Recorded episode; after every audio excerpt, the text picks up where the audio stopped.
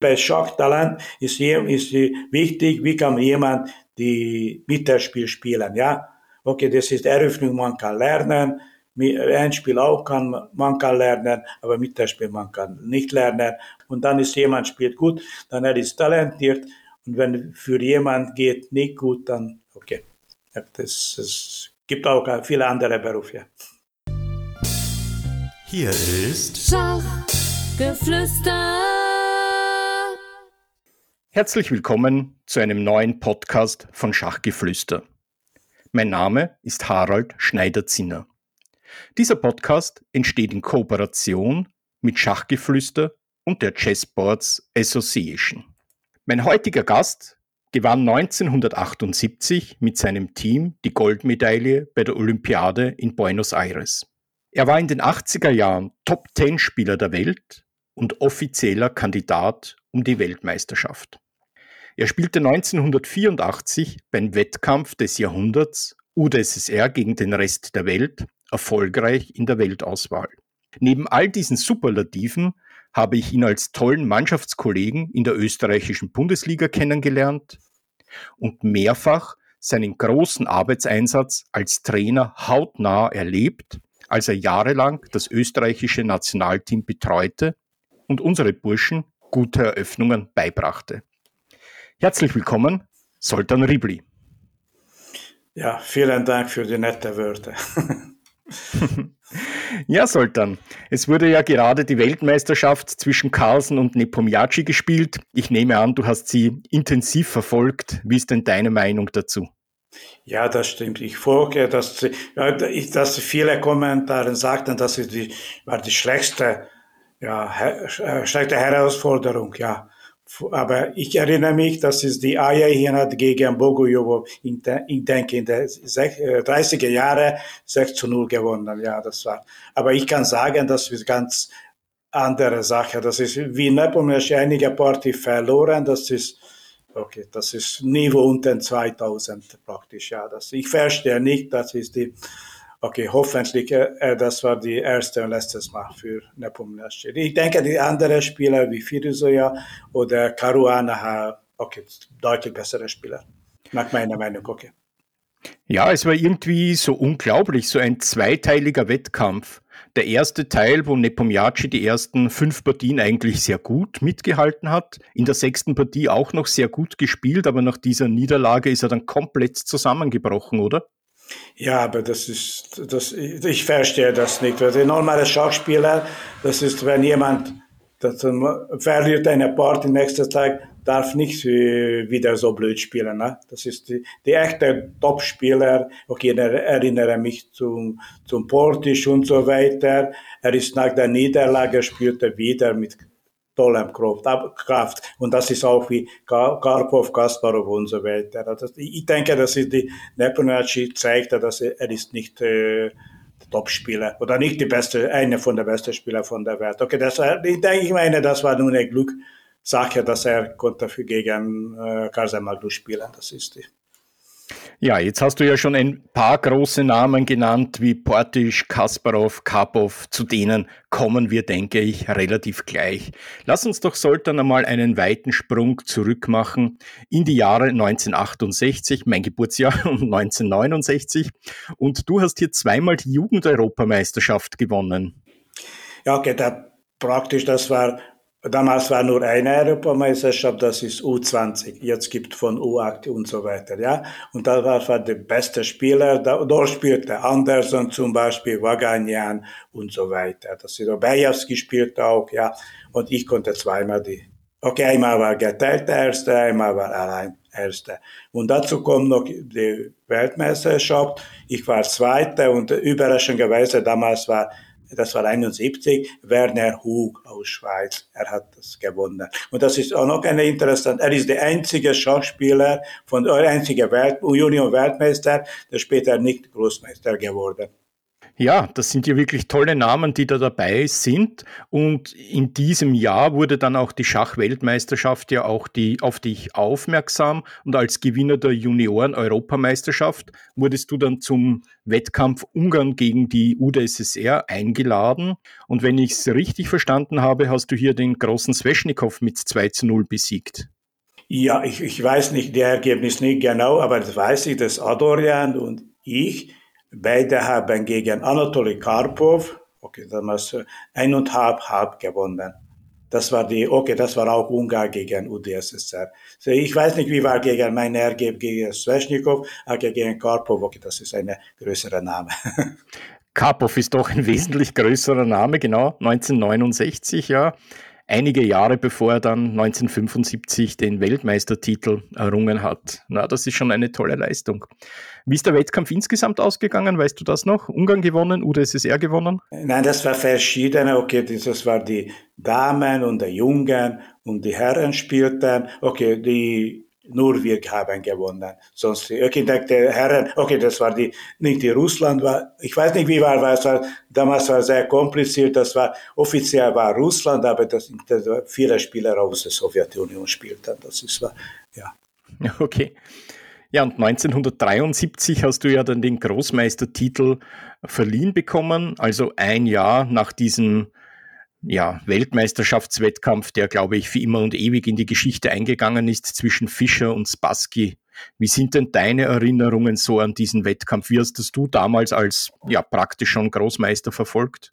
Ja, aber ich, ich kann sagen, ich habe äh, Fischer nur einmal gesehen. Das war in 1970 in der Schockolympiade in Deutschland in Siegen. Aber ich habe nur Kurs gesehen. Das ist, wenn er, wenn er spielte dort gegen Portisch und remisierte.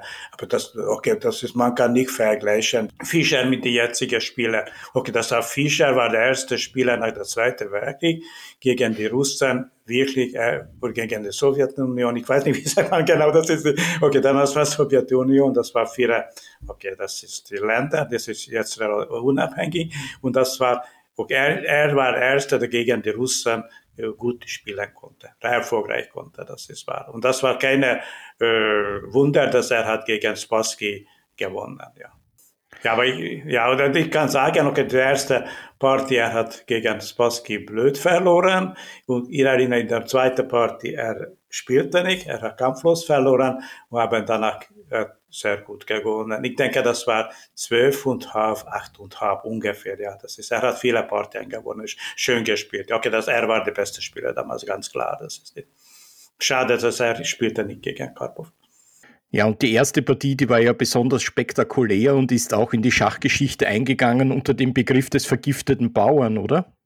Ja, aber das, der normale Fischer nimmt nicht, nimmt, nimmt nicht so, ja. Das verstehe ich nicht. Das ist, okay, eingesperrt sein äh, Läufer. Äh, das waren nicht viele Figuren am Brett und deswegen er hat verloren. Das ist, ich kann sagen, das ist die, Spassky war, äh, war der, einer von der besten Spieler, vielleicht der beste Spieler, der im Mittelspiel unglaublich stark war. Okay, neben Fischer, aber Spassky wirklich war ein sehr starker Spieler. Hast du Spassky näher kennengelernt? Ja, wir spielten öfter, denke ich. Okay, ich habe zweimal gegen Spassky verloren und mehrmal remisiert dann, aber damals war er nicht mehr so gut. Ja, kurz noch zu Fischer. Fischer hat sich ja, ähm, nachdem er in Amerika angeklagt worden ist, lange Zeit in Ungarn aufgehalten und hat, glaube ich, auch mit Polgar, Leko und dergleichen Kontakt gehabt. Hast du da Informationen bekommen? Das war ja auch eine recht spannende Frage. Nein, ich weiß nicht, ich habe mit zwei Spielern gesprochen über Fischer. Einer war Portisch, er war gut befreundet mit äh, Fischer. Und dann ist zwar die andere war Lilienthal. Äh, ich denke, Fischer lebte mehrere Monate bei Lilienthal. Okay, okay, er war damals schon nicht mehr so guter Spieler und er hat schon, okay, ich kann sagen, als Schachspieler für mich war er einer von der Besten in der Welt, sonst die andere Sache, das interessiert mich nicht besonders. Ja, ich denke, man muss hier sehr klar unterscheiden zwischen dem Schachspieler und dem Menschen als Schachspieler mit Sicherheit ein Genie, vielleicht eines der größten Genies und als Mensch sehr verwirrt, oder? Ja, das stimmt. Okay, aber ich, ich, wir können sagen, damals war vor vor eine, für mehr als 100 Jahre, das geschehen auch mit äh, Paul Morphy, ja. Das ist die, okay, das, er hat gegen alle gewonnen und dann spielt er nicht mehr Schach und dann er ist auch äh, geistig krank geworden. Ich denke Fischer auch. Ja, gut, machen wir einen Sprung weg zu Fischer und gehen zurück. Äh, zwischen den Jahren 1973, 74 und 77 hast du ja die ungarischen Landesmeisterschaften gewonnen und ich denke, das war ein Turnier, das top besetzt war. Wer waren denn da so nicht deine größten Konkurrenten in Ungarn? Ja, okay, damals war Sachs und Jom und Adorian. Aber er, Jom und äh, Sachs sind gestorben und äh, okay, Adorian ist nicht mehr so wie vor vielen Jahren. Das ist ja. Aber da, damals war wirklich eine, okay, damals wie ungarische Schach war die zweite in der Welt, ja. Und das, wir haben, okay, sehr gut, alles war sehr gut organisiert. Turniersaal, alles war ja hervorragend. Wir waren immer die Zeitungen und so weiter, verschiedene Zeitungen, fast die erste Seite. Und das ist die, okay, das, okay damals die Ungar war Okay, das 60er Jahre war Jugoslawien der Zweite in der Welt, okay, nach Sowjetunion und die 70er Jahre, wir waren Zweite nach Sowjetunion. Ja. Ich denke, das war ein unglaublicher Stellenwert, den Schach damals in Ungarn hatte. Ähm, heute weniger, denke ich, oder? Ja, das stimmt. Okay, damals bei uns war ein Held, das Portisch Lajos. Und, und er, okay, er ist 14 Jahre älter als ich und er war ein Beispiel für uns. Und er für Sportlich war interessant nur das Schachspiel, ja, und das Geld und so weiter war nicht, nicht kein Interesse für Portisch. Und jetzige Zeit schon ein bisschen anderes auch in Ungarn. Hast du heute noch mit Portisch Kontakt? Hm, praktisch nicht, praktisch nicht. Bei Portisch ist ja auch interessant, wie bei ein paar anderen Schachspielern, er war ja nicht nur, also als Schachspieler war er natürlich fantastisch, aber er war ja auch ein sehr guter Sänger und hat hin und wieder mal Opern vorgetragen, oder? Na, ich, ich, okay, ich liebe die Musik, aber ich kann das nicht äh, sagen, ob das er gut singt oder nicht. Das ist keine Ahnung. Aber ich weiß, es sind zwei Spieler, das wirklich gut singt. Das ist die Smyslov war. Ich denke, und noch, noch jemand. Aber ich, noch eine interessant, das ist Taimanov, spielte sehr schön und gut Klavier. Das weiß ich. Er war einer von der Besten in der Welt. Aber okay, wahrscheinlich er hat Probleme und dann hörte er auf mit Klavier zu spielen.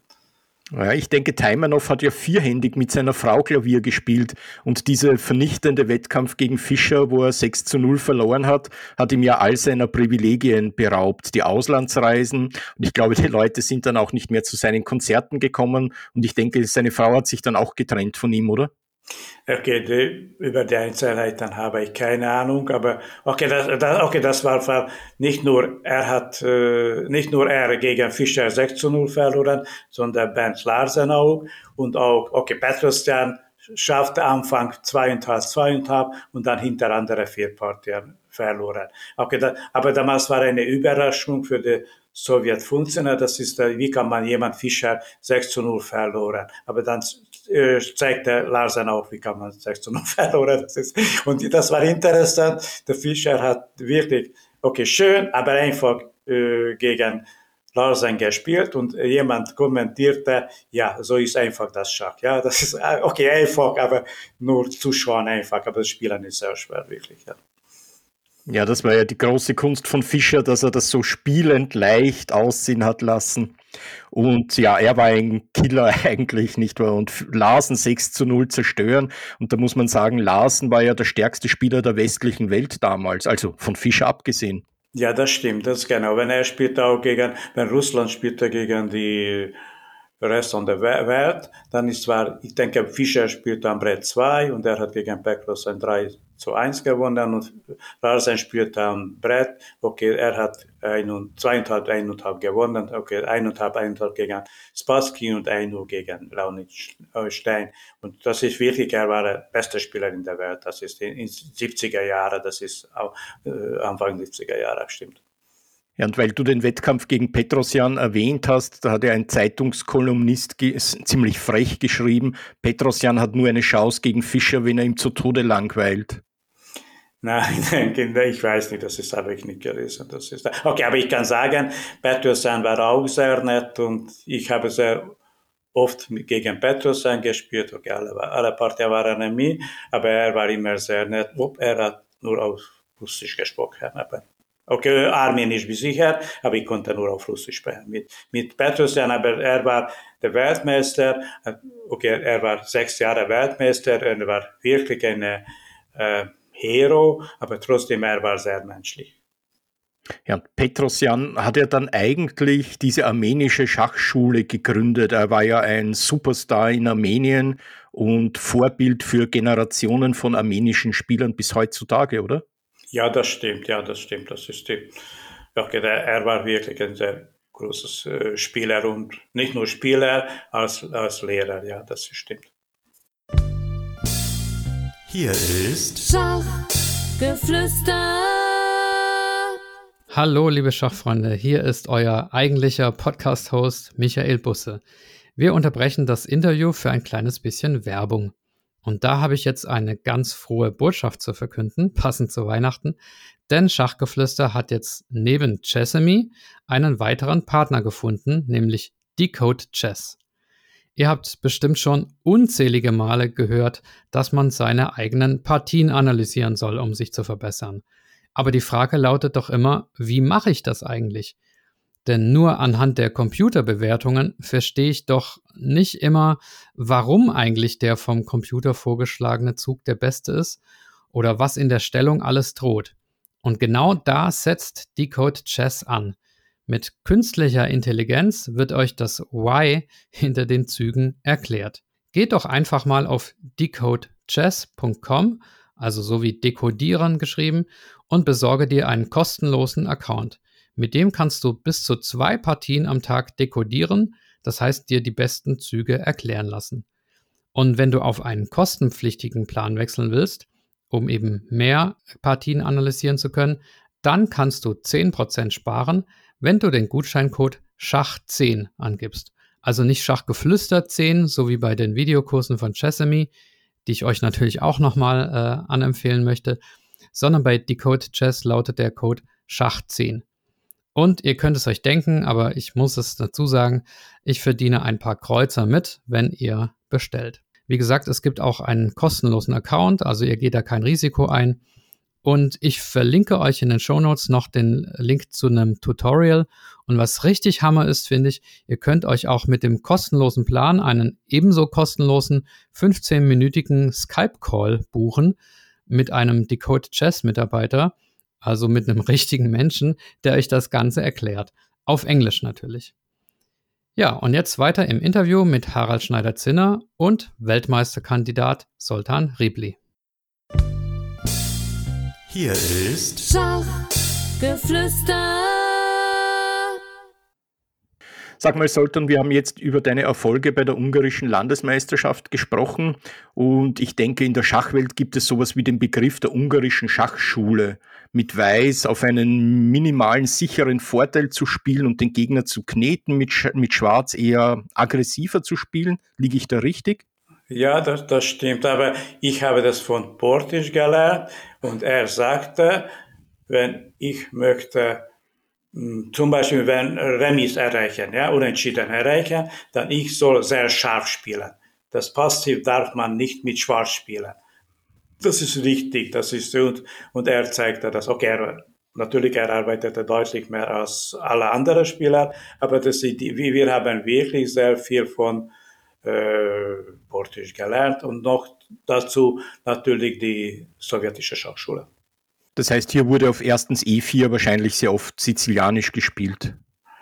Ja, aber es ist interessant, wenn ich, am Anfang ich spielte auch E4, ja, das ist war, damals war möglich, okay, das war Ende 60er, Anfang 70er Jahre, das war, man konnte alles spielen, okay, damals war kein Schachcomputer und so weiter und natürlich das, ich spielte Sizilianisch, die Neudorf-Variante, weil, weil Fischer spielte das, ja, und äh, wenn Fischer hat spielte Schach, er war schon relativ sehr gut, ja, und ich habe Schach begonnen zu spielen, das war, okay, Mitte 60er Jahre, und dann, ich folgte natürlich eine der Fischer, ja. Das ist alle meine Eröffnungen von Fischer, damals war die Grünfeld, Neudorf und so weiter, Spanisch Abtausch und so weiter, das ist, kommt alles von Fischer, ja. Lass uns noch kurz in Ungarn bleiben und so eine kleine Zeitreise machen. Also nach der großen Zeit von dir, von Portisch, kam ja dann die große Zeit der Polga-Geschwister. Hast du viel Kontakt gehabt zu den Polgas? Ja, ich kann sagen, einige Monate habe ich äh, trainiert mit Susa. Aber das war sehr, ich weiß nicht, das war sehr, sehr lange her. Okay, schon, ich bin schon 70. Ich denke, das ist Susa, okay, bei Frauen, man, man darf das nicht sagen, wie alt ist sie. Okay, aber das war vor, vor 30 Jahren ungefähr, ja. ja vor drei, vor drei, ungefähr 30 Jahre. Aber das, äh, sie war sehr talentiert und so weiter. Und das ist äh, nicht so Sie war fast so talentiert wie Judith, aber sie war nicht so aggressiv wie Judith. Sie, Judith spielte immer auf Sieg, ja, und äh, Susa war ein bisschen immer zurückhaltender. Und ich denke, man sagt sogar von den drei Schwestern sollte die Sophia sogar die talentierteste gewesen sein. Na, das stimmt nicht. Na, das sind die andere zwei waren talentierter. Okay, das ist die, die Talent, das ist okay, das bei uns. Für ich kann jemand sagen, okay, er ist schon gestorben und alle sagten, das ist Ungar, das war Bilek war talentierter als Bortisch, aber das stimmt nicht. Aber das ist okay, Bilek war sehr nett und so weiter, sehr intelligent und so weiter, hat sehr viele Bücher gelesen und so weiter, aber Bortisch war deutlich talentierter. Und ich sage bei der Sophie ist auch sehr nett und sehr höflich und so weiter, aber er war nicht so, nicht so genug talentiert. Das ist die, die ich denke, die zwei andere waren talentierter. Ja, und Judith Polger ist natürlich zum Superstar geworden, ebenso wie Peter Leko. Peter Leko hat ja auch gegen Kramnik um den Weltmeistertitel gespielt. Wie hm, haben deine Beziehungen zu Leko ausgeschaut? Hast du jemals mit ihm gearbeitet?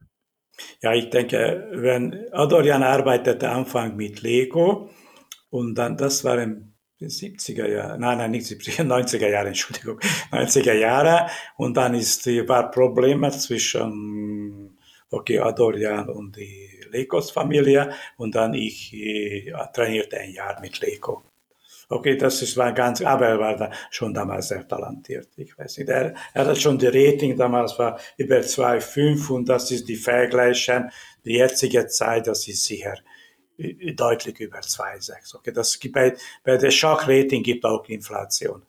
Ja, Peter Leko, denke ich, ist ja nicht mehr aktiv, aber er ist sehr viel als Sekundant unterwegs. Mit Keimer hat er ja sehr intensiv gearbeitet und ich denke, er war jetzt auch im Betreuerteam von Nepomniachtchi dabei, oder? Ja, ich habe auch gelesen, aber ich kann sagen, das ist Lego. Hm, ich denke, der ungarische Schachbund hat Schuld, das Lego spielt nicht mehr oder sehr wenig. Das ist die, das ist die Problem, ist das die, ganz genau, das ist die, wenn, wenn Portisch oder ich, wir, wir haben, wir haben kein Problem mit Lego. Und das ist die Lego akzeptiert oder Almaschi oder Rapport, dass wir waren sehr gute Spieler und so weiter. Und wir haben Okay, wir, wir können deutlich äh, einfacher sprechen mit Leko oder unter der Leko oder Rapport oder Almaschi. Bei der, der Schachverband, das geht einfach nicht. Ich kann sagen ein bisschen, das ist die, ja, das ist Schachverband, ist immer, ich weiß nicht, das ist, bei uns ist so, sieht aus wie ein Elefant im Porzellanladen und dann der Schachverband sagt, der Porzellan hat Schuld. Ja, also Ungarn könnte ja wirklich eine fantastische Mannschaft stellen und einen hast du ja auch schon erwähnt, der in den letzten Jahren auch, denke ich, nicht in der Nationalmannschaft gespielt hat, nämlich dieses Genie Rapport, der ja auch auf den Sprung in die Top Ten ist oder war. Ja, er, er ist wirklich ist ein sehr, guter Spieler und ich weiß nicht, das ist, das geht äh, noch weiter oder nicht, das ist sehr schwer zu sagen. Wer kommt jetzt dieser junge Spieler aus Iran? Okay, jetzt er lebt in, in Frankreich und momentan er sieht als bester Spieler in der Welt. Das ist ein junger Spieler. Ich, ich denke, er ist äh, ungefähr 20 Jahre alt. Das ist das Maximum. Ja, Ferruccio ist natürlich wahrscheinlich der kommende Herausforderer, wenn sich die Dinge normal entwickeln von Carlsen. Ja, und das ist, er hat sehr gute Möglichkeiten in Frankreich, denke ich. In Frankreich, hat, Frankreich haben sehr gute Spieler und das ist, das ist die, sie alle können wahrscheinlich äh, helfen und das ist, und natürlich wahrscheinlich werden die anderen Spieler helfen von der Welt. Ich weiß nicht wer, aber das, das ist nicht mein Problem, nicht meine Sache.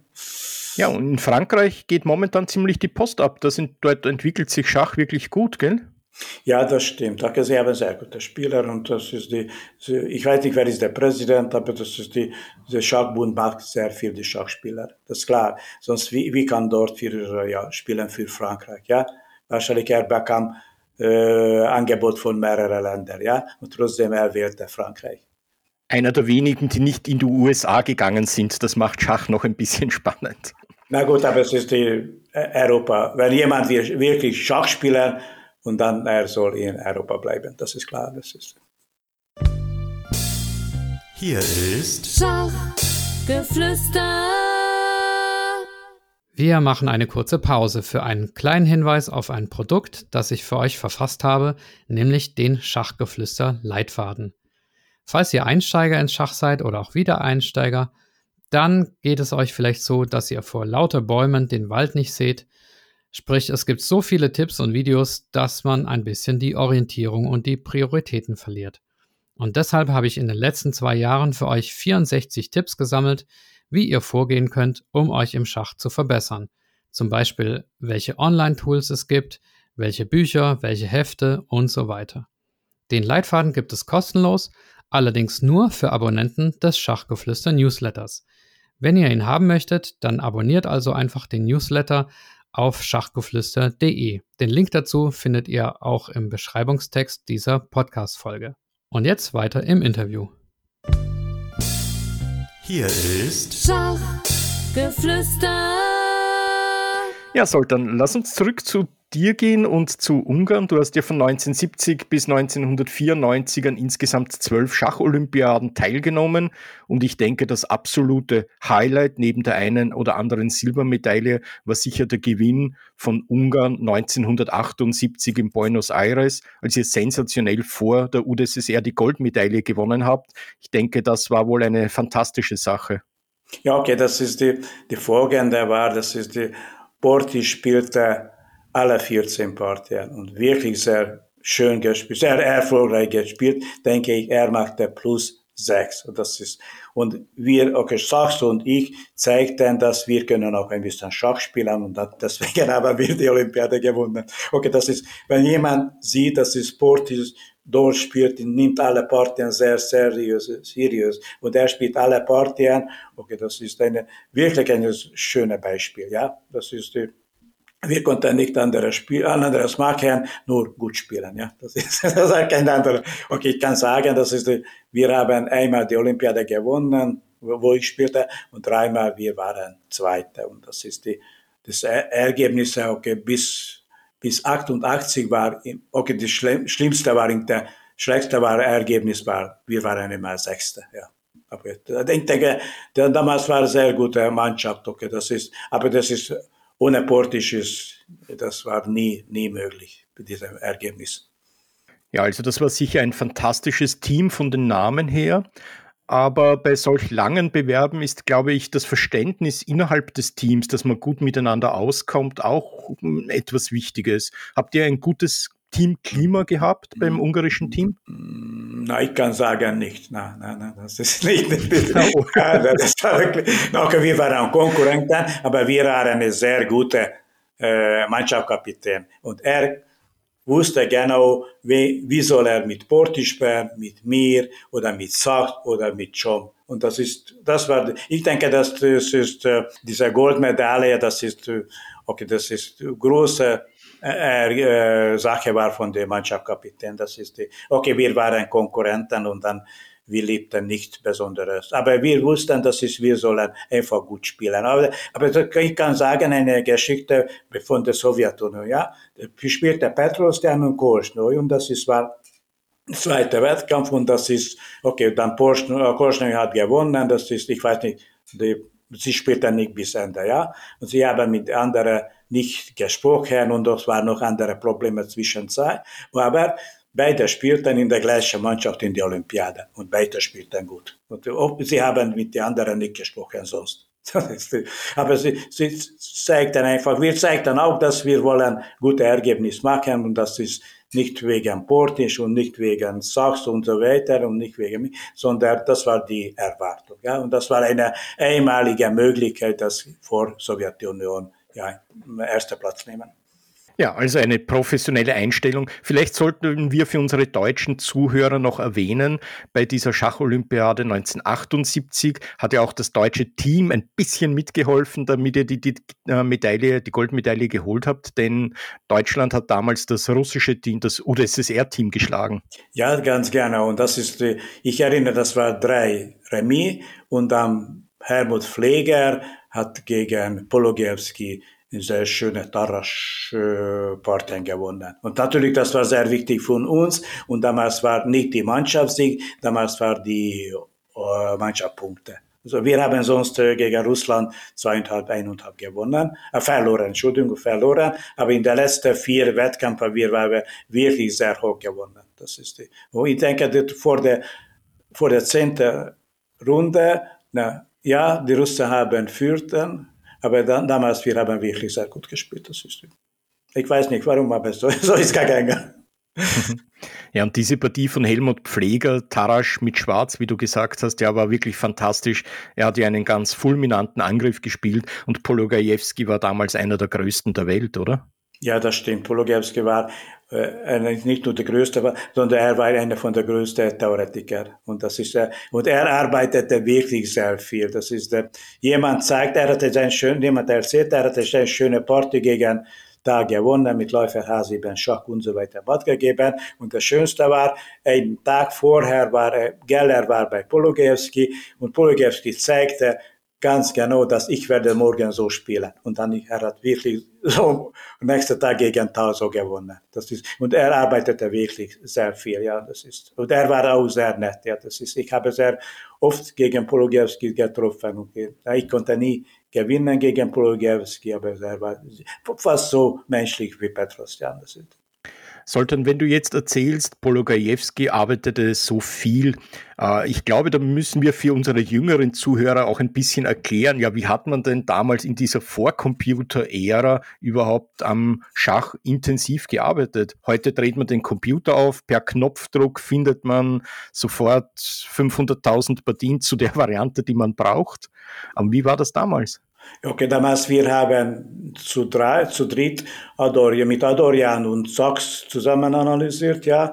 Wir haben einen Tag zum Beispiel bei, bei mir getroffen und wir haben aufgeschrieben, wir, das ist diese Variante und so weiter, wir werden das schauen. Und dann Adorian schaute die Variante Sachs und ich und dann ist nach zwei Wochen, wir waren wieder zusammen und wir haben darüber gesprochen und das ist alle zeigten, was äh, haben gefunden und so weiter. Und das ist noch eine andere Sache war, okay, wie, wie ich sagte, okay, diese Stellung ist gut spielbar, dann wir können hier Schach spielen, ja. Das ist wichtig. Das ist bei Schachtalent ist, ist wichtig, wie kann jemand die Mittelspiel spielen, ja. Okay, das ist Eröffnung, man kann lernen, ein Spiel auch kann man kann lernen, aber Mittelspiel man kann nicht lernen. Man soll, wie Jubojevic sagte, Jubojevic, er war der beste Spieler, ich denke, um 70er Jahre, einer von der besten Spieler von West. Und er sagte, okay, man soll einfach gut spielen. Ja, das ist klar. Das ist, das ist die, aber okay, das stimmt oder nicht. Das ist aber bei, bei mir auch heute, die Zeit ist wichtig. Wie kann man die Mittelspiel spielen? Das ist das Wichtigste. Und dann ist jemand spielt gut, dann er ist talentiert. Und wenn für jemand geht nicht gut, dann okay. Es gibt auch viele andere Berufe. Ja, Sultan, lass uns zurückgehen von den Teambewerben zu deiner Einzelkarriere. 1975 ist ja Karpov kampflos Weltmeister geworden und ab 1975, denke ich, hast du an den WM-Zyklen teilgenommen. Die haben sich ja total unterschieden von den heutigen Vorwettkämpfen zur WM. Kannst du uns ein bisschen erklären, wie man sich damals für die Weltmeisterschaft qualifizieren konnte? Okay, das war damals war drei hm, Internationalturnier. Das ist, alle waren, denke ich, mit 16 Teilnehmern und davon die ersten zwei Qualifizierte und noch zwei von den alten Systemen. Das dann bleiben acht Spieler und das spielt ein Chaos-System. Und das war das Chaos-System, was war vier gute Spieler und das hat vier, okay, relativ schwächere Spieler ausgelost und sie spielt ein Chaos-System und am Schluss ist ein Spieler geblieben und er spielte für die Weltmeisterschaft. Das ist die, die, die damals war, okay, ich denke, das äh, damalige System ist war deutlich besser, das jetzige System. Das ist, das jetzige System ist nicht gut. Das ist die, damals sagte schon Fischer, wenn er hat, ich denke, das war Curaçao, das war dieser, wo, wo Spieler spielten und dann ist die, wenn jemand hat schon, jemand spielte die erste Runde, einige Runde sehr gut, ja, und dann später hat keine Chance und dann spielt er nicht mehr so gut. Aber im Wettkampf, man sollte alle Partien sehr gut spielen, ja, das, das, das, das, das ist der Wettkampf ist denke, deutlich besser, und, aber ich weiß nicht, das ist die FIDE, okay, die Topspieler haben Druck auf die FIDE, okay, und dann FIDE konnte nicht anderes machen, nur die jetzige System. Ob ich habe gegen das jetzige System. Ja, und vor dem Interzonenturnier gab es ja, glaube ich, auch noch das Zonenturnier, das du ja dreimal gewonnen hast. Ja, stimmt. Ja, ich weiß nicht, das letzte Mal, weil ich spielte Interzonenturnier, denke ich, ich habe mit, das war in Rumänien, denke ich, das war zwar ungefähr, ich weiß nicht, was war 72 ungefähr. Okay, ich habe dreieinhalb Punkt Vorsprung gewonnen. Und das ist der erste, ich weiß nicht, wie viel qualifizierte, aber fünf oder etwas, aber das war, okay, das äh, Zonenturnier war nicht, nicht mehr so interessant, ja. Aber Interzonenturnier war gut. Und, später sollte ich denke, dreimal habe ich qualifiziert, später sollte ich nicht die Zonenturnier spielen, nur die Interzonenturnier. Interzonenturnier. Ja, und 1982, vielleicht war das deine Sternstunde, ich weiß es nicht, ähm, hast du ja das Interzonenturnier in Las Palmas gewonnen. Ja, das stimmt. Okay, das ist die, okay, damals, ich war erst jetzt wie so zweiter solcher Spieler wie Petrus, Jan und noch viele gute Braun, Walter Braun, das ist, er war fünfmal äh, USA oder sechsmal äh, USA Weltmeister, äh, Landesmeister und sehr viele gute Spieler waren da, damals noch. Und Oki Petrosjan und so weiter und ich konnte, äh, Larsen spielte auch dort, ja, und ich konnte ohne Niederlage qualifizieren. Ich habe das Turnier gewonnen. Das ist Aber ich sage immer, das ist die, das ist die, wie, wie damals sagte die Mannschaft von Buenos Aires, das ist die Navarowski Laszlo, der Ungar, und sagte, das ist die Remi, okay, der Remis ist sehr gutes Ergebnis, okay, wenn jemand verliert, das geht einfach nicht. Okay, wenn jemand gewinnt, okay, das akzeptiere auch. Aber das war ein bisschen ironisch. Aber das war, bei uns war, wo ich spiele, ist in Ungarn, in Neukölln, wir haben die ersten drei Wettkämpfe gewonnen. Bei uns zählen die Brettpunkte, wir spielen zwölf Bretten und wir haben bisher keine einzige Party verloren. Aber ich sage immer, das ist, wenn, die, wenn jemand spielt für die Mannschaft, das ist sehr wichtig, man darf die Party nicht verlieren. Das ist wichtig. Ich, kann, ich, ich erinnere mich ungefähr, wenn ich spielte diese zwölf Olympiade, ich denke, ich habe nur drei Partien verloren. Ja, unglaublich. Ja, und nachdem du das Interzonenturnier in Las Palmas gewonnen hast, warst du ja offizieller Kandidat um die Weltmeisterschaft und dann ist es in die Kandidatenkämpfe gegangen. Und ja. dein erster Gegner war Eugenio Torre, der große philippinische Spieler, ich denke einer der Rekordnationalspieler und er war damals einer der besten der Welt und der erste asiatische Großmeister überhaupt. Ja, ja, das stimmt. Und okay, das war sehr spannender Wettkampf, dass wir spielten in Spanien und das habe ich, ähm, ich führte 5 zu 4 und dann war die letzte Party war sehr spannend. Ich habe noch die letzte Party auch gewonnen, aber es waren große Zeiten und, und ich, okay, dann habe ich, ich konnte qualifizieren für, für den nächsten Wettkampf. Und dann, dann kommen die Probleme, ja. ja, genau. Dann kam dieser, dieser Wettkampf in London, das Halbfinale. Und bei Schachgeflüster, für den wir ja den Podcast machen, ist es so, dass einer der Förderer auch immer eine Frage stellen darf. Und Sven Ossenberg geht auf diesen kritischen Moment ein und er meint, das war eigentlich damals ja eine sehr große Chance für dich, denn es wartete einer der Giganten des Schachs, Vasily Smyslov, Ex-Weltmeister, einer der stärksten Spieler aller Zeiten im Endeffekt. Aber er war damals schon 63 Jahre alt und ich glaube, du galtest zumindest als leichter Favorit, oder? Ja, das stimmt, aber das ist die, die große Unterschied, das ist, wenn jemand lebte in West oder lebte in Ost. Okay, und dann die Kommunisten. Und das ist die, ich habe viele Probleme damals. Wenn ich habe gegen Tore gewonnen, okay, das war okay. Und dann war die, dann kommt die politische Sache, das ist die Olympiade, wo, äh, Los Angeles und so weiter, Boykott und so weiter. Und dann ist die, ja, okay, das ist, äh, sie, okay, ich wollte gegen Smithsov spielen. Okay, das ist, war, okay, das Sache war ganz kompliziert. Ich war Richtung Österreich, aber ich konnte nur bis die Grenze fahren. Und dann ich sollte zurück. Okay, sie haben meine Reisepass genommen. Das ist die.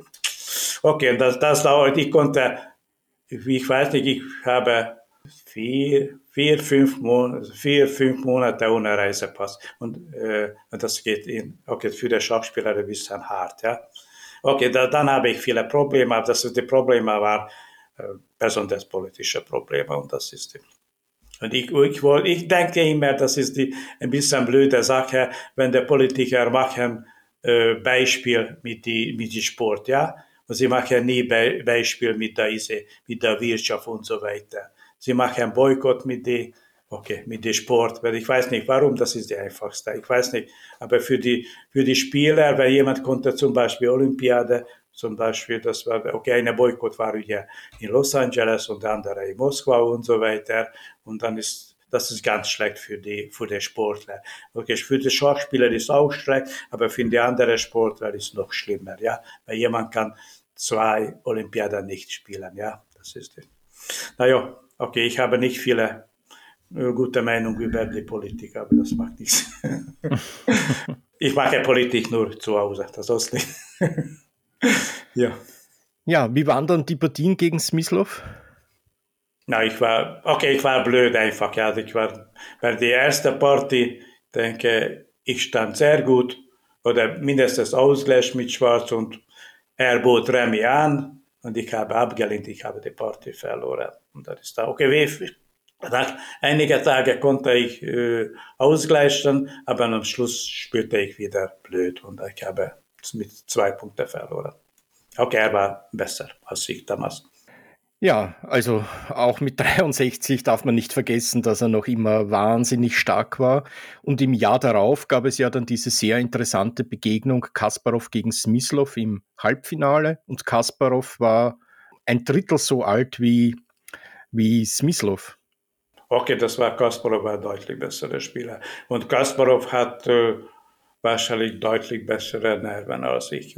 Das ist so. Er war unter Druck auch, aber trotzdem, er konnte gewinnen. Okay, und das klar, dass Kasparov ist, man kann nicht vergleichen mit mir. Okay, Kasparov kann mit, nur mit Karpov vergleichen, das ist klar. Das ist wirklich, er war ein sehr talentierter Spieler und er war sehr aggressiver Spieler, ja.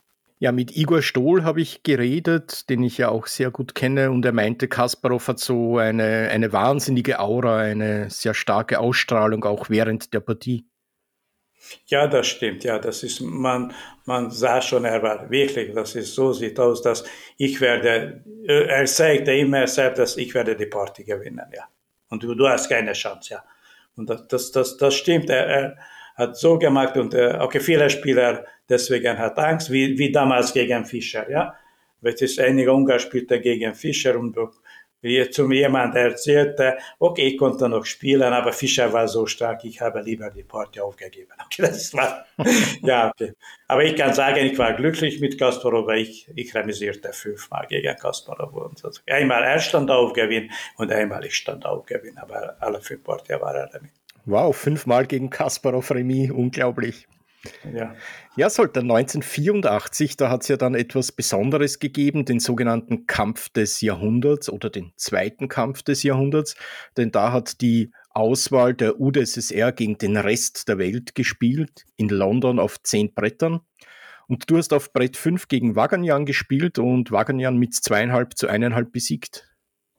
Ja, okay, ich habe großes Glück gehabt, weil ich, ich, ich war immer sehr erfolgreich gegen Waganjan. Das ist das wirklich. Das ist, wenn wir die anderen Spieler, das dort war die Möglichkeit, ich denke Petrus, ja, nein, Petrus ja, später nicht, ich denke, sondern Pologerski und so weiter. Und dann, dann habe ich nicht so gute Chancen. Aber gegen Waganyan war er einer von meinen Lieblingsgegner, das von der Sowjetunion, das kann ich sagen. Das ist, ich habe schon mehrmals gegen Waganyan, denke mindestens dreimal Niederlage. Ich habe gegen Waganyan dreimal sehr schön gewonnen. Das ist ja das, okay, das ist eine Glückssache, aber ich sage immer, ich konnte nicht wählen, aber ich sage immer, für den Erfolg, man muss den Gegner gut wählen. Das ist, das ist sehr wichtig.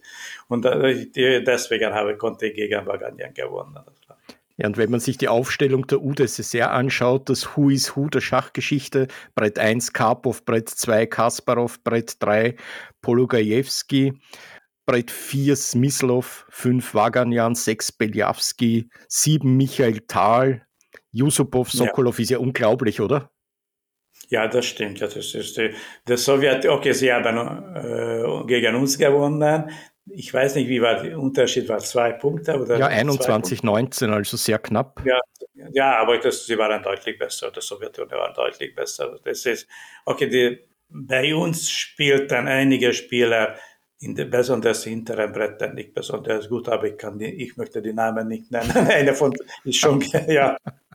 Okay, aber es war, okay, einige spielte nur für Ehre, denke ich. Aber damals war, ich war damals zusammen, Korschneu war sehr gut, Anderson, Timmann und so weiter. Das ist die sehr gute Topspieler waren.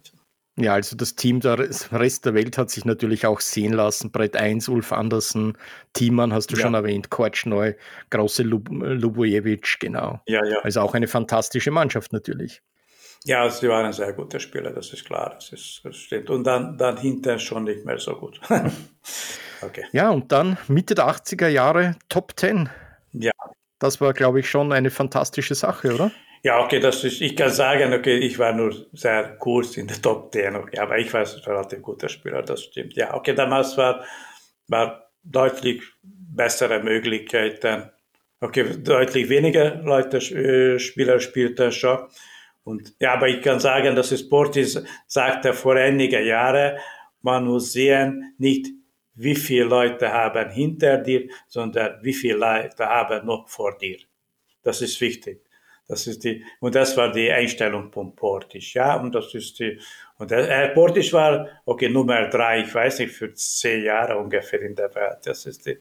Ja, Nummer drei ist natürlich unglaublich stark, ja. Ja, das stimmt, ja, okay, das ist die. Ja, Solter, 1986 hast du dann ein großes Turnier in Dortmund gewonnen vor dem Elo-Favoriten Tony Miles, der englischen Legende, der ein sehr origineller Spieler war, oft mit knalligen Hemden unterwegs. Ein Turnier hat er wegen Rückenschmerzen sogar im Liegen gespielt. Ja, okay, er war ein bisschen unseriös, einigermaßen, das kann ich sagen. Das ist die, okay, er hat später Probleme in England, das ist die, ja. Okay, sonst er war wirklich sehr guter Spieler und das ist die, äh, gegen mich spielt, aber er macht einige solche Sachen, das ist normalerweise man macht nicht. Aber das stört mich nicht. Aber viele, äh, dass viele Spieler waren, okay, das liebt dann nicht, was er macht. Ja. Ja, was ich auch interessant gefunden habe bei dem Turnier in Dortmund, da hat ja auch Pia Kramling mitgespielt und mit 50 Prozent ein bärenstarkes Ergebnis erzielt. Ja, das, natürlich damals war, sie war der einzige gute Spieler damals. Na, langsam schon Judith kam auch, aber sie war wirklich sehr guter Spieler. Aber sie spielte fast damals fast immer gegen Männer, wie, wie Judith. Judith spielte fast immer gegen Männer. Und das ist, wenn jemand spielt immer gegen gute Spieler, und dann gibt zwei Möglichkeiten. Sie wird Schach aufhören oder, oder sie wird besser spielen. Das ist klar. Das ist, ich kann sagen, das ist wie, ja, mir jemand war so glücklich, in 70er Jahre und 80er Jahre und, und dann in Holland geboren und dann er konnte jedes Jahr gegen die Welt äh, beste Spieler gegen die, äh, spielen, ja. Und das war, es gibt auch einige Beispiele auch. Ja, und Pia Kramling ist ja eine der Grand Damen des Frauenschachs. Sie vertritt ja heute noch das schwedische Nationalteam. Ja, stimmt, aber in letzter Zeit, ich habe sie, sie gesehen, sie spielt schon oft äh, gegen Frauen, ja nicht mehr gegen die Männer, gegen Männer weniger. Aber sie waren nicht so erfolgreich wie Judith. Judith war wirklich sehr erfolgreich. Polga Judith war wirklich erfolgreich. Und sie war nicht nur im Schock sehr gut, sondern im Psychologie. Sie, sie war wirklich sehr stark. Und sie wusste genau, wo wir die anderen Fehler machen. Aber das ist die, sie haben keine Angst. Viele Spieler haben Angst, ja, die andere wird das nicht so viele, diese Fehler machen und dann ich mache lieber das nicht. Aber sie nimmt immer sehr großes Risiko und dann meistens hat sie recht. Ja, das ist natürlich auch eine wichtige Sache. Dann 86, 87, ich denke, über den Jahreswechsel hast du ein weiteres großes Turnier in Reggio Emilia gewonnen. Ich würde fast sagen, im typischen Ribli-Soltan-Stil ohne Niederlage.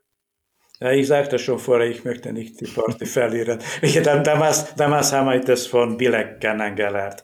Weil Bilek spielte die Party und dann, okay, er hat, er hat eine Party verloren, aber er hat sehr, wen, sehr äh, wenige Party verloren und er geht nach Hause und der Vater sagte, es war nicht möglich, Remi machen. Das ist, ja.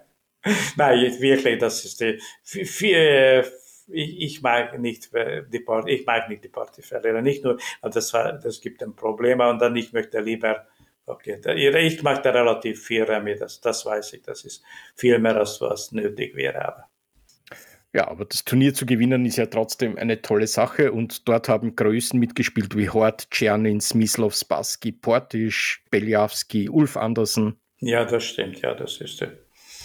Okay, das ist, wahrscheinlich habe ich auch Glück gehabt, dass ich, das ist die, okay, sonst geht nicht. Ob das sagte meine Mannschaft früher damals in Jelisen bei Bayern München, wir haben, ich denke, mit 4,5, 3,5 gewonnen und die andere Mannschaftskapitän sagte für Jelisen, das ist, sie haben mit Glück gewonnen. Und Jelisen sagte, natürlich, man kann mit Pech nicht gewinnen, ja. Ja, Glück gehört immer dazu, aber Glück muss man sich auch verdienen, das. Ja, das, das stimmt, ja, das ist, ja. Aber das Interessante, ich habe gelesen, das ist die, okay, bei der Sport, nicht bei der Schock, allgemein, das ist 95 Prozent hängt von der Vorbereitung und so weiter, ja. Und 5 Prozent hängt von der Glück. Und trotzdem, wenn jemand verliert, dann sagt, ja, das ist, ich habe Pech gehabt. Ob das ist wirklich nur 5 Prozent, ja, das ist aber ich kann sagen, das ist interessant, wenn ich, ich habe schon geschaut, das ist, weil ich war auch einige Mal Mannschaft, wenn jemand spielt, steht gut, nächster Tag wieder steht gut und gewinnt nicht die Party, aber dritter Tag er will sicher gewinnen. Das ist die Wahrheit, ja. Das ist, ist. Ja, und 1989 hast du dann in Weikernsee gewonnen, gemeinsam mit dem großen Vishwana dann Anand. Okay, ich weiß nicht, Anand war damals sehr jung, das war 20 Jahre alt oder ungefähr. 20 Jahre, ja. Ungefähr, ich weiß nicht genau. Vorher spielte ich gegen Amaland in Reggio Emilia und dann, ich denke, er spielte dort Reggio Emilia, aber ich bin nicht sicher. Aber Weikans das spielte und wir haben geteilt, aber er war noch nicht die Topspieler. Und dann später war er Topspieler, okay. Er bekam, okay, er war sehr talentiert, sehr nett und äh, ja, und er bekommt, bekommt sehr gute Unterstützung von der Stadt. Und das ist interessant. Ich spiele in der gleichen Mannschaft mit Anand in Ungarn. Aber er, er ist nur, er spielte, denke ich, bisher nur zwei Partien in zehn Jahren. Okay, das ist, er spielt nicht regelmäßig, aber er ist äh, Nummer eins auf der Liste. Wow. Und hatte man damals 1989 schon das Gefühl, dass Anand Weltmeister werden könnte? Nein, ich konnte, ich konnte nicht vorstellen, natürlich. Das ist ja, okay, dann was für die andere war, na, wirklich, das ist, bei mir war die, okay, die, okay, der vorletzte Weltmeister war bei mir Kasparov, okay, und die letzte ist Garza Magnus. Okay. Dazwischen war Probleme. Okay, Anand ein bisschen, Kramnik ein bisschen, aber das, sie waren nicht die wirklich, äh, wirklich Weltmeister. Ja, das war geteilte. Einige spielten nicht für die Weltmeisterschaft, also das war kompliziert. Und das, ich kann sagen, ein Schachspieler hat dazu Schuld. Ich kann die Schachspieler, ich würde den Schachspieler nicht nennen, aber alle, alle wissen, wer auch wem, wem ist das. Ja, lass uns jetzt ein bisschen zur Vereinsmeisterschaft gehen. Du hast ja einen wichtigen Namen in Deutschland schon erwähnt, nämlich Heinrich Jellissen, den großen Mäzen von Bayern München. Und du hast von 85 bis 95 in der deutschen Bundesliga gespielt, zum Teil mit einer sehr bärenstarken Mannschaft. Du, Robert Hübner, Arthur Yusupov. Ja, stimmt. Und die Deutschen waren auch sehr stark. Okay, ich weiß nicht, das ist Stefan Kindermann, ob, ob er ist offiziell Österreicher, ja, aber okay, ist Österreicher. Ja, aber, aber kann man sowohl, würde ich sagen, als Österreicher als auch als Deutschen nennen. Ja, und dann Klaus Bischof und Schlosser Philipp und jetzt Markus Stangler ist jetzt kurz gestorben und so weiter. Jörg Hichl, das war wirklich eine sehr starke Mannschaft. Das ist, ich denke, das war die beste Mannschaft damals war in, in Deutschland. Und das war, damals war diese, diese Quote und praktisch nur zwei Ausländer dürften spielen. Und das ist nur, alle zählten als Ausländer. Das ist die Österreicher und die, die Engländer zählten damals in, als Ausländer. Ja. Aber das wirklich, die Deutschen waren wirklich sehr stark. Habt ihr jemals auch Europapokal gespielt mit diesem Team? Denke ich, äh, einmal haben wir sicher gewonnen. Das war die Finale gegen war, denke ich, Lyon. Denke, oder eine französische Mannschaft. Ich weiß nicht, wer war das, aber ich denke, das war Lyon. Ja, dann wir, das war, wir spielten zu Hause gegen eine engländische Mannschaft und dann spielten in Israel. Dort haben wir auch gewonnen und die Finale war München. Das war gegen eine wie sagte der französische Mannschaft, das haben wir gewonnen, ja. Und das war interessant, wenn ich, ich habe diese, noch dieser Pokal ist noch zu Hause. Das ist, ich habe bekam später als Geschenk von der Bayern München, dieser Pokal. Und ich habe für ein Museum in Ungarn geschenkt. Oh, schön. Okay, das ist ja, mein Geburtsort. Okay. Ah, okay. Ja, nach Jellison Tod äh, 94 ist dann mehr oder weniger ja diese Schachabteilung ein bisschen zusammengebrochen, zumindest vorübergehend, oder? Nein, okay, das war so wahr. Das war die, die Bayern München Vorsitzende sagten, Gremium sagte, es gibt zwei Möglichkeiten. Wir spielen noch ein Jahr weiter und dann sie finanzieren sehr gut, ja finanziell sehr gut, was hat Jellison gesprochen. Und dann die andere Möglichkeit, sie, und dann aber die Schachtabteilung ist praktisch aus, ja. Oder die andere Möglichkeit, sie geben deutlich weniger Geld, aber sie geben jedes Jahr dieses Geld für die Mannschaft und dann ist die meisten Spieler ist in verschiedene Club gegangen. Das war die Entscheidung. Okay, damals wir spielten gut und das war okay. Die Deutschen waren sehr gut und dann für uns war kein Problem für, andere, für einen anderen Verein zu finden.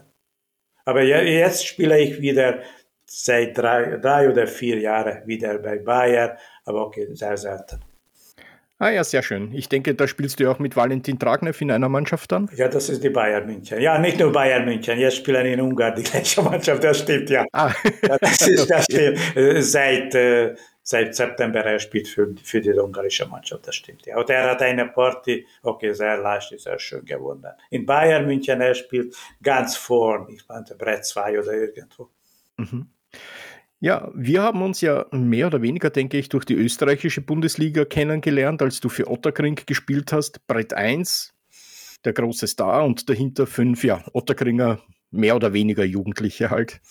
Okay, das war, damals war, ich weiß nicht, das ich weiß nicht, Lasnitschka war die. Lasnitschka war Mannschaftsführer, genau, ja. Dafür, ja, und er hat sehr viel geholfen. Ich denke, er, er hat auch am Schluss sehr viel Geld gegeben. Das ist eigene Geld gegeben für die Verein.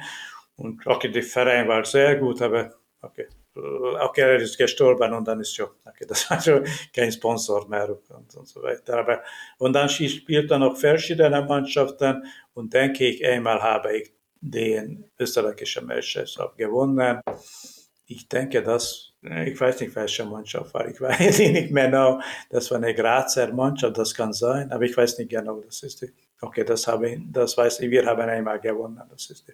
Und die, das war interessant, die wichtigste Party, entscheidende Party hat äh, Wittmann gewonnen. Okay, er ist jetzt kurz gestorben, er hat die wichtigste Party gewonnen in der Liga, ja. Ja, Wittmann, einer der ganz großen Grazer Schachspieler, genau. Ja, ja. Ja, und weil du Lasnitschka erwähnt hast, an was ich mich noch gut erinnern kann, er war natürlich der große Mäzen Otterkrings damals, genau. Ja. Und wir wurden immer reichlich zum Essen eingeladen, wenn wir gewonnen haben. Wenn wir verloren haben, war er allerdings immer ziemlich sauer auf uns. Na gut, aber ich weiß, das ist äh, am Schluss äh, meine Horonat er zahlte selbst eigene Tasche. Ja, ja, das auf jeden Fall, ja. Ja, wie so viele Mäzene. Ja, Soltan, und dann bist du ja Trainer des österreichischen Nationalteams geworden und endlich kehrten gute Eröffnungen ins österreichische Team ein. Okay, das ist die, ich, sagte genau, das ist die Vorher, man kann zwei Sachen kennenlernen. Okay, das ist die äh, Eröffnungen und dann ist die äh, Endspiel. Okay, die Eröffnungen ist für mich ist sehr, sehr wichtig. In erinnere mich, wenn ich, ich habe Anfang, ich weiß nicht, das ist bis, okay, das noch 70 spielte, das war 19 Jahre oder 20. Ich spielte fast immer E4. Und ich dachte, das ist, ja, das aber alle, alle wissen schon gegen E4 etwas. Und ich habe begonnen mit anderen, Springer 3 C4 zu spielen. Und dann, ich war sehr, sehr erfolgreich. Und jetzige Zeit, ich zeige für die Spieler die Eröffnungen, der, diese Spieler, wenn jemand, okay, das ist meistens werden, okay, Schach nur als Hobby, ja, das ist Nebensache machen. Und dann mit diesen Eröffnungen können die Spieler noch weiter ruhig spielen. Bei, bei E4, das, das geht einfach nicht. Das ist, es gibt auch keine Eröffnungen, das ist was jeden Tag ändert sich, ja. Und das kann nur die professionellen Schachspieler folgen. Die normale Leute können das nicht. Aber okay, das ist für, für die viele Leute, das ist sehr schwer zu verstehen, aber das macht nichts. Aber das ist, wenn ich gut sehe, das ist die meistens Österreicher, das ist äh, okay, von mir ein bisschen kennengelernt. Mindestens, was, soll, was sollen sie spielen? Ja, und wer auf jeden Fall sehr seriös zum Arbeiten auch gelernt hat, ich meine, er hat vorher schon diese professionelle Einstellung gehabt, aber durch dich sicher noch professioneller, ist Markus Rager, den du ja dann Richtung 2650 und höher geführt hast. Na, ich, ich, ich, ich kann sagen, das ist ein bisschen ironisch, dass es man sagt, das ist die, die, die Aufgabe von der Trainer, dass es nicht verhindert, dass die Spieler noch weiter entwickeln wird. Ja, das ist die wichtigste. okay, das, das stimmt nicht, aber da wirklich, er war äh, sehr, nicht nur sehr talentiert, und, aber er wusste genau, dass er so sehr viel arbeiten. Und wirklich, er arbeitete nach meiner Meinung mindestens 18 Stunden pro Tag. Okay, das ist, okay, jetzt habe ich schon, jetzt hat er schon Familie, das ist eine andere Sache, aber vorher hat er sehr viel arbeitet da. Und er bekam sehr große Unterstützung von der Familie. Das ist die, von der Mutter und der Vater, das ist der Vater, das ist die, aber er wirklich sehr, er wusste genau, was er will, er wird der beste Spieler, deutlich beste Spieler in Österreich und er schaffte das ja. Ja, sogar der Elo stärkste Spieler ziemlich lange im deutschsprachigen Raum. Ähm, und diese intensive Arbeitseinstellung, die hast dir du auch als Trainer mitgebracht. Also ich kann mich oft erinnern, du hast ja auch oft bei mir geschlafen und mit den Leuten dann trainiert und wir haben gemeinsam Abend gegessen, gemeinsam gefrühstückt. Hin und wieder wollten meine Frau und ich dich in die Oper verschleppen, aber du hast gesagt, nein, du musst dir die aktuellsten Partien anschauen und du warst eigentlich immer minutenaktuell vorbereitet. Na, ich kann sagen, später, okay, vor einigen Jahren war ich schon in Oper. Ja, das ist, die, das ist ich kennst du Andreas Fischer, ja, vielleicht kennst du, ja das ist die. Okay, mhm. er arbeitete bei Oper und er hat mich eingeladen mhm. und auch meine Frau eingeladen. Okay, ja, ich war nur einmal. Aber wirklich, das ist die, okay, das sind die Spieler, nicht nur Markus Roger, sondern die anderen Spieler wie, wie Schachinger, Kreisel und so weiter. Das ist die, okay, Fröhwies. Sie spielt dann, okay, ja, okay, jetzige Zeit, das ist Dragner. Sie, sie wussten genau, dass ist man gibt zwei Möglichkeiten. Entweder wirklich sehr gut, sehr viel arbeiten oder ja, ein bisschen andere Richtung zu schauen, ja, das ist die Uni gehen und so weiter.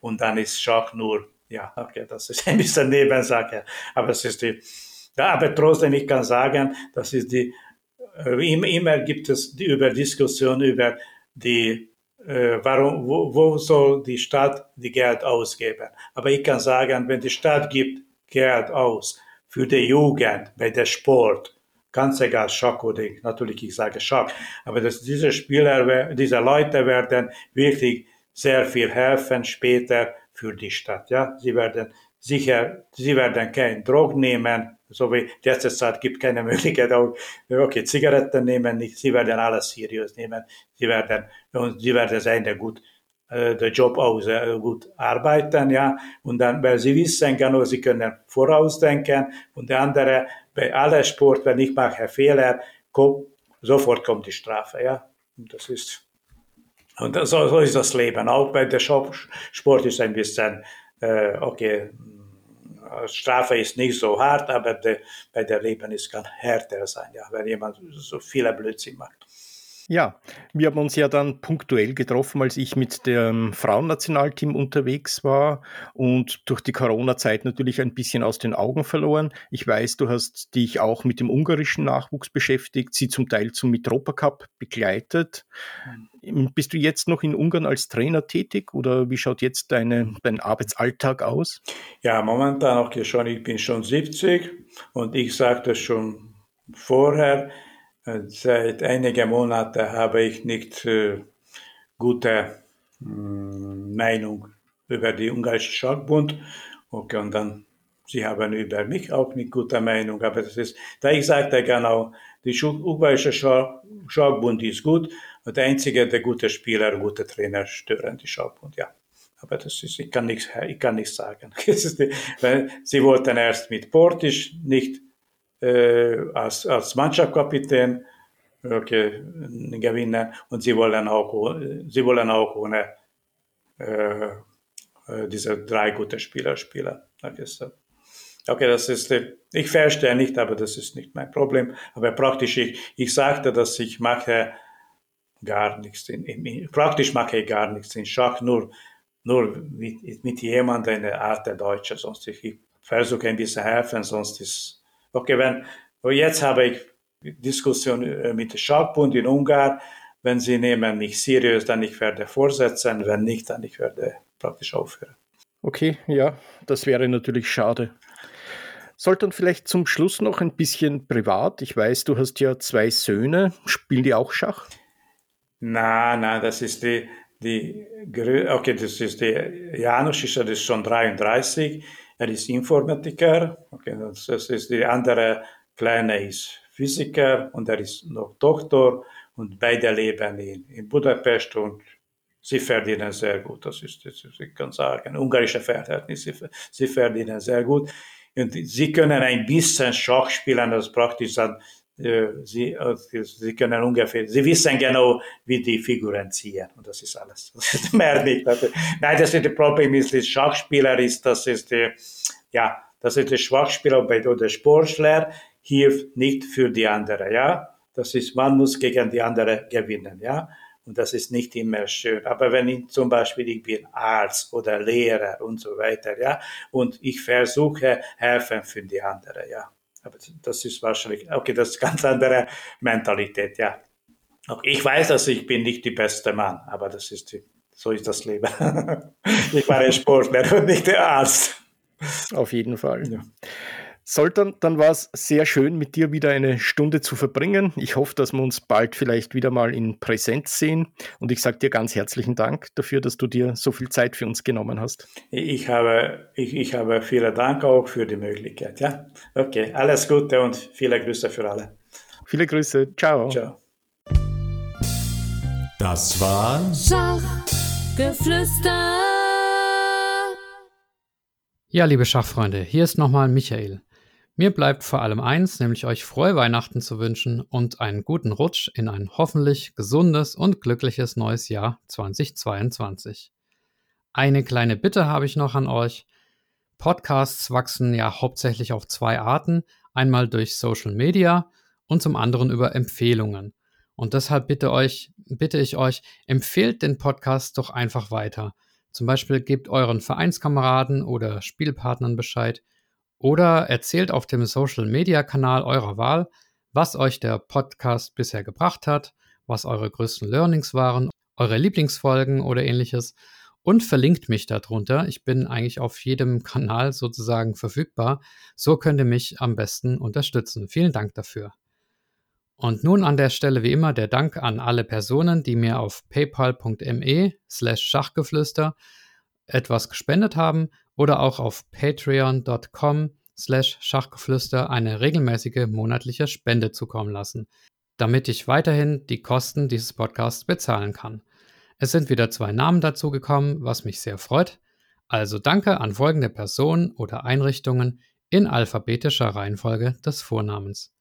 Andreas Virux, Armin Züger, Dr. Benjamin Steinhilber, Dieter Riegler, Frank Rothmann, Friedhelm Küch, Güven Manay vom interkulturellen Schachverein Satranj Club 2000, Hans aus Berlin, Dr. Joachim Meyer-Brix, Marc Hofmann, Markus Schirmbeck, Oliver Bremer, Peter, Peter Hug von DSSP, die Schulschachprofis, die Internetseite schachtraining.de und Tim Bialuszewski.